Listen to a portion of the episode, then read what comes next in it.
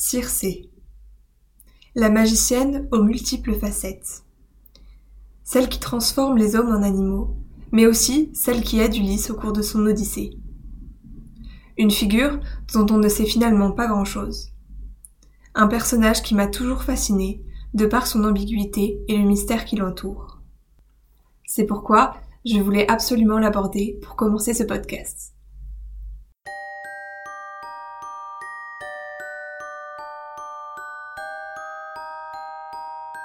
Bonjour et bienvenue dans la boîte de Pandore. Avant de commencer, je tiens à rappeler que bien souvent, dans la mythologie grecque, les sources sont multiples, elles se complètent ou se contredisent. J'ai évidemment été amenée à faire des choix afin de ne pas me perdre dans les différentes versions et de ne pas rallonger la durée de ce podcast. Je précise également qu'une partie de l'épisode portera sur mes propres interprétations qui peuvent là encore différer des vôtres. J'indiquerai bien sûr mes sources dans la description de cet épisode si vous voulez vous faire votre propre avis et je ne peux que vous encourager à laisser un petit commentaire sur votre application de podcast pour partager votre opinion sur le sujet abordé. Ceci étant dit, vous êtes prête et prêt à ouvrir la boîte? Qui est Circé, pour commencer? Elle est généralement présentée comme la fille d'Hélios et de l'Océanide Perséis et a pour sœur Pasiphae, mère du Minotaure, et pour frère Aétès, père de Bédée. Mais on la considère parfois aussi comme l'enfant d'Hécate. Hécate et Médée. Ces deux noms vous évoquent peut-être quelque chose, et leur lien de parenté avec Circé fait sens, car on leur prête à toutes les trois un lien avec la sorcellerie. En effet, Circé est une puissante magicienne qui manie avec adresse la métamorphose et les poisons. Dans les récits mythologiques, elle représente la figure de la sorcière, jalouse, violente, malveillante. On raconte d'ailleurs que, jalouse de l'amour que le dieu Glaucos portait à la nymphe Scylla, elle confectionna une potion qui changea Scylla en monstre marin à six têtes. Elle aurait également absous Médée et Jason du crime qu'ils avaient commis, ou encore empoisonné son mari, le roi des Sarmates. Elle est alors condamnée à l'exil sur l'île d'Aea, qu'on pourrait aujourd'hui situer sur la côte italienne entre Rome et Naples mais ce ne sont pourtant pas ces faits qui lui ont valu sa réputation. La solitude de Circé dans son exil est parfois troublée par des navires inconnus qui accostent sur son île. La magicienne accueille les équipages dans son palais, leur offre des victuailles et leur sert à boire. Mais son hospitalité cache une ruse.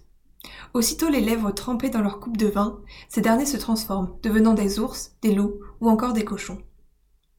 L'île d'Aea se peuple petit à petit de toute une faune sauvage en l'apparence, mais pourtant inoffensive, car les bêtes ont gardé leur conscience d'humain. Et c'est sur cette île qu'un jour Ulysse fait escale.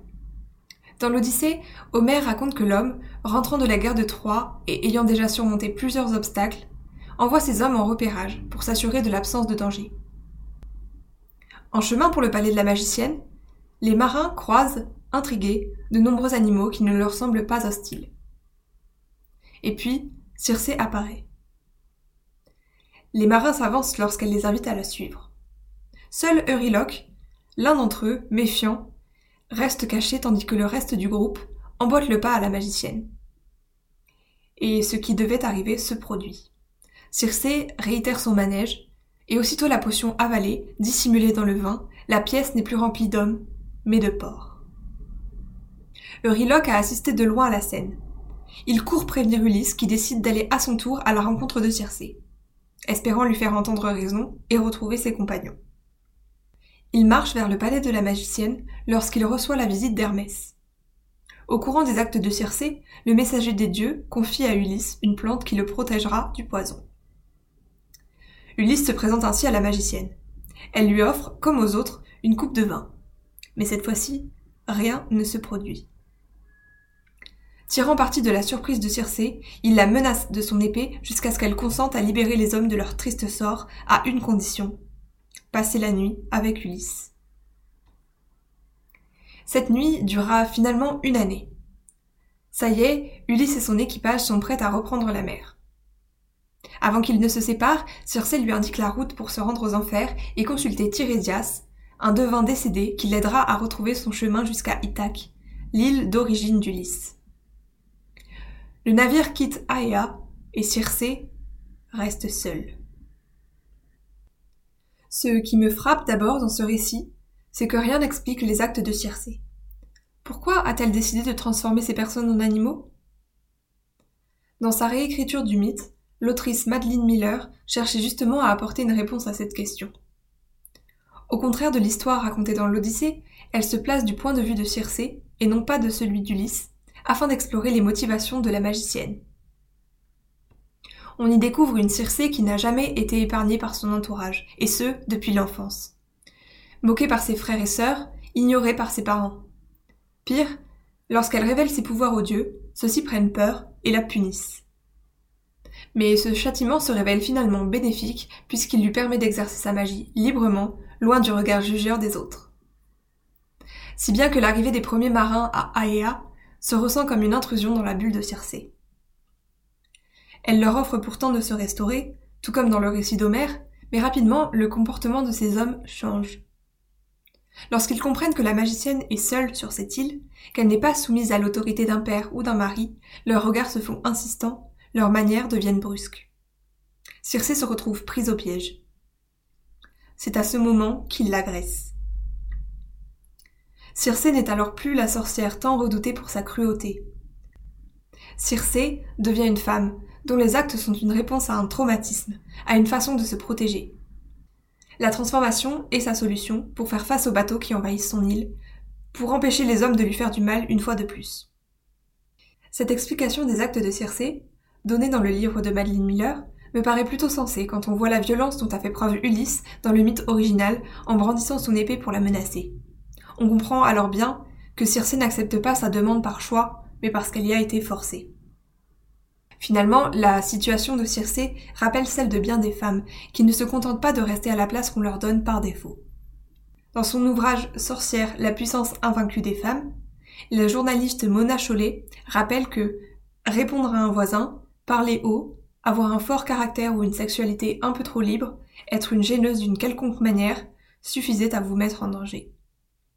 Dans une logique familière aux femmes de toutes les époques, chaque comportement et son contraire pouvaient se retourner contre vous. Il était suspect de manquer la messe trop souvent, mais il était suspect aussi de ne jamais la manquer. Suspect de se réunir trop régulièrement avec des amis, mais aussi de mener une vie trop solitaire. Au lieu de voir Circé comme une cruelle tentatrice, je l'imagine donc plutôt comme un modèle de femme qui vit sans essayer de se conformer aux normes et qui construit sa vie sans dépendre de qui que ce soit. À plusieurs reprises, dans la mythologie, Circé est mise en opposition avec Pénélope, la femme d'Ulysse, restée seule à Ithaque pendant le périple de son mari. D'un côté, il y a alors la femme sage et rassurante qui attend patiemment son mari, représentant la vertu, et de l'autre, la sorcière qui envoûte Ulysse et le convainc de rester avec elle. Leur rivalité semble couler de source. Comment en serait-il autrement alors que Circé a séduit le mari de Pénélope? Et pourtant, personne ne semble jamais se pencher sur le cas d'Ulysse, qui, tout au long de l'Odyssée, couche avec nymphes, déesses et princesses sans que cela ne pose le moindre problème. Cette absence de sororité dans l'histoire de Circé se retrouve dans le roman de Madeleine Miller. Tout au long de sa vie, la déesse est seule et soumise à bon nombre de regards méprisants. Sa mère et sa sœur la trouvent laide, se moquent de sa voix peu harmonieuse. Son frère, Aétès, la juge stupide. Son père lui reproche son manque d'obéissance. Elle va chercher du réconfort chez d'autres hommes, mais ceux-ci ne lui retournent pas l'attention et l'amour qu'elle leur porte. Et puis, elle se retrouve seule, en exil. Elle apprend peu à peu à se libérer des injonctions qui pèsent sur elle depuis son enfance. Elle s'autorise à faire ce qui lui chante, à travailler sa magie, ses potions. Elle a des aventures avec des hommes, mais elle sait poser ses limites et ne se définit pas par les relations qu'elle entretient avec eux. À la fin de l'histoire, Circé s'est métamorphosée, métaphoriquement parlant. Elle est apaisée. Elle connaît ses capacités, a confiance en elle. Pour la première fois de sa vie, lorsque Pénélope arrive sur son île, elle développe une relation amicale saine avec une autre femme. Pénélope n'est pas son ennemie. Et on prend du plaisir à voir malmener l'idée reçue que les femmes doivent obligatoirement entrer en compétition. Quant aux hommes transformés en animaux, on peut d'abord y voir une punition pour leurs erreurs. Selon Héraclite, la potion de Circé ne fait que révéler les défauts des marins. Pour leur gourmandise, le fait de s'être abaissés à des comportements indignes, ils deviennent des cochons. Pour leur violence, ils sont changés en loups. On retrouve une symbolique semblable dans la, chanson Le sort de Circé de Juliette. Je cite Si tant est qu'il est vrai que tout dans le cochon peut nous paraître bon, dans l'homme, non. Je n'ai fait que donner la forme qui convient à ces jolis nourrins. Et il est aussi facile de faire le rapprochement avec une problématique beaucoup plus actuelle, le mouvement Balance ton porc qui vise à dénoncer les hommes coupables d'agressions sexuelles jusqu'alors restés impunis. Pourtant, la métamorphose pourrait aussi bien représenter un changement nécessaire et positif. Dans l'Antiquité, les images associées à ces animaux étaient loin d'être aussi négatives qu'aujourd'hui.